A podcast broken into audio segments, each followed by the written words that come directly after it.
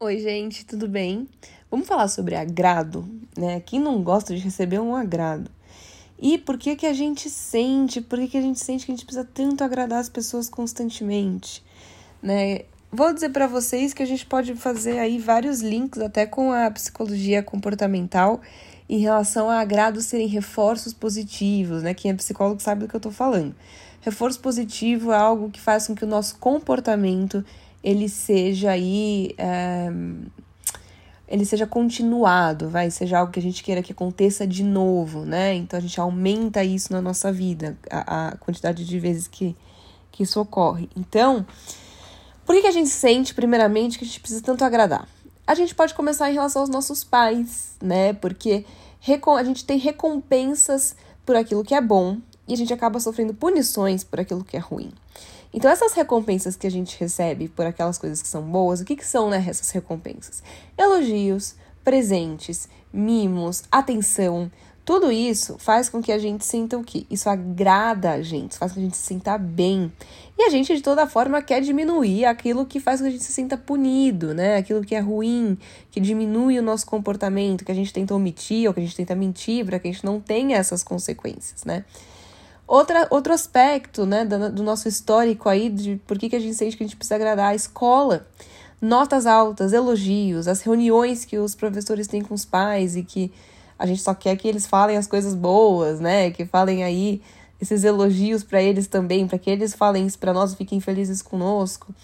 É, questão de conselho, né? No final do ano, de tipo, ai, ah, eu não quero ir para conselho, não quero que que eu tenha que chegar nessa situação, porque isso vai ser um desagrado para mim, né? Isso vai ser uma sensação ruim. Recuperação, né? Que a gente sente que falta alguma coisa, que a gente precisa, precisa né? recuperar aquela nota e que isso faz com que a gente fique aí uh, numa sensação de desagrado conosco muito grande, que a gente tenta fugir disso, né? Isso gera muita ansiedade, muita angústia muitas vezes. E a questão aí de expectativas, a gente coloca muitas vezes vários cenários na nossa cabeça e a gente quer que eles correspondam à realidade, porque esses cenários nos agradam, né? Então, o agrado ele é um sinônimo aí de uma coisa boa, de uma coisa diferente, inusitada, muitas vezes inesperadas, né? Isso é o oposto de, no sentido aí de críticas, de sentimentos negativos, só que a gente às vezes esquece, né? O quanto isso fala sobre você e o quanto fala sobre o outro. Afinal, o agrado ele pode vir é, da gente para com a gente e também do outro para com a gente. Então, a gente fica aflitos de que a falta de agrado pode falar muito sobre a gente e a gente não pensa que isso também pode falar sobre o outro.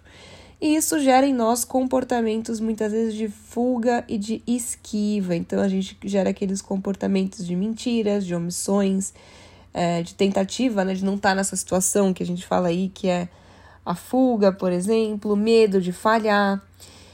Quando que o agrado é algo saudável? Né? O agrado é para ser uma coisa momentânea, não constante. E é, se a gente torna o agrado uma coisa constante, existe, a gente cria uma resistência a isso. Então, o que um dia foi um agrado, agora não é mais suficiente. Cada vez a gente precisa de mais isso começa a se tornar prejudicial, porque a gente não consegue aproveitar as pequenas coisas. Aquela história, ah, precisamos aproveitar as pequenas coisas da vida. Quando a gente cria essa resistência, a gente não consegue, porque assim, vamos supor que uma vez por mês você se faça um agrado, vai, hipoteticamente falando. Se você começa a fazer isso todos os dias, tem, todos os dias não, vai, vamos supor que você começa a fazer isso três vezes por semana, ao invés de uma vez por mês. Uma hora, três vezes por semana não vai ser o suficiente. Você fala, bom, preciso fazer quatro vezes por semana, preciso fazer cinco vezes por semana. Uma hora você vai estar fazendo sete vezes por semana, e aí você vai ter que fazer várias vezes por dia. E uma hora vai acabar isso. Você vai falar, bom, e aí? Nada nunca é o suficiente, nada parece suficiente. E para que servem os agrados, né? Eles servem para que para os outros se sentirem bem e para que nós também possamos nos sentir bem. A gente não só agrada o outro para fazer com que o outro se sinta bem, porque nos agrada ver o outro bem também né? E o agrado ele tem então por quê para ele ser saudável? Ele não tem que ser é, ele pode ser para o outro, não precisa ser sempre para nós, não tem problema que seja. É bom a gente ver outro feliz também. Fazer o outro bem, né? Cuidar da outra pessoa, trazer uma coisa legal para a rotina, para a vida aí da outra pessoa. É, mas ele tem então por quê? Por que, que eu tô fazendo isso pela outra pessoa? Por que eu tô agradando essa pessoa dessa forma? É importante entrar em contato com isso, porque não pode ser só. Ah, eu fiz isso só por fazer. Isso faz com que você não entre em contato com o motivo. O motivo ele sempre existe, né? Então, sempre que você for se, se, é, se for agradar, se pergunte: para quê? Para que que eu vou fazer isso? Para quem? E como que eu vou fazer isso? O agrado ele não pode ser algo que te prejudique, que te faça se sentir mal ou que vá contra os teus valores. Agora vamos falar em relação à insegurança e agrado, né? Mas ai, mas como que agradar o outro pode ser uma insegurança minha? O agrado em excesso, ele pode ser sim um sinal de insegurança, porque a gente sente que nós, sendo quem nós somos, não é o suficiente. Então a gente precisa adicionar algo, né? Fazer com que exista aí um, um, um algo a mais para que isso seja o suficiente. Então, você começa, né? Você pode, isso pode levar você a acreditar que você precisa fazer para ser, né? E isso não é verdade, mas isso é uma coisa que muitas pessoas acabam acreditando. Então, é, a gente troca aí o, o, o ser pelo ter. E quando a gente sente que não somos, a gente acha que temos que dar. Porque, ah, eu não, não sou boa o suficiente, então preciso dar alguma coisa, porque aí a pessoa vai gostar. Porque se eu for só eu, a pessoa não vai gostar. E isso é uma falsa crença aí que, que, que gera muitos prejuízos e alimenta a tua insegurança muito mais do que ajuda ela, porque você sempre vai sentir que você precisa dar mais e mais daquela mais, mais a pessoa, as pessoas.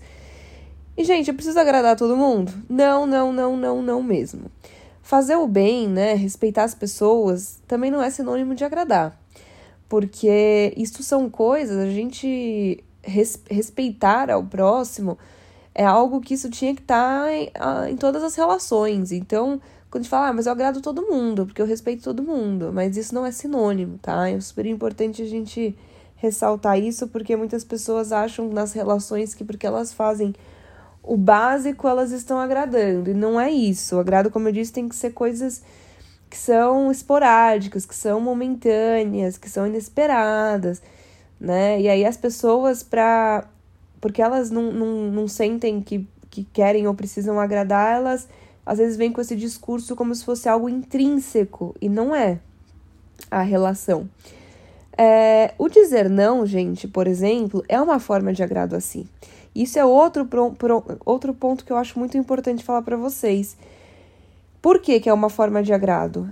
A si e ao outro, né? Eu falei a si, mas a outro também. Porque quando alguém te pede para fazer alguma coisa, que a própria pessoa poderia fazer e você diz que não, você faz com que a própria pessoa perceba que ela é capaz.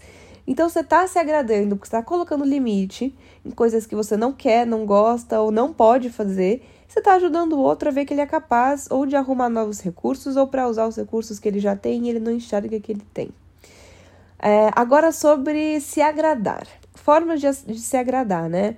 São com gestos também, de propiciar momentos gostosos, mesmo em casa, tornar as coisas do cotidiano mais agradáveis. Não todas, como eu falei agora há pouco, mas algumas de vez em quando. Né? O agrado ele nem sempre está relacionado a compras e coisas materiais. Então, você pode tomar aí um banho super gostoso sem necessariamente, né? Coloca uma música, uh, diminuir a iluminação do banheiro, ligar a luz do telefone. Você não está necessariamente tendo que comprar nada para isso.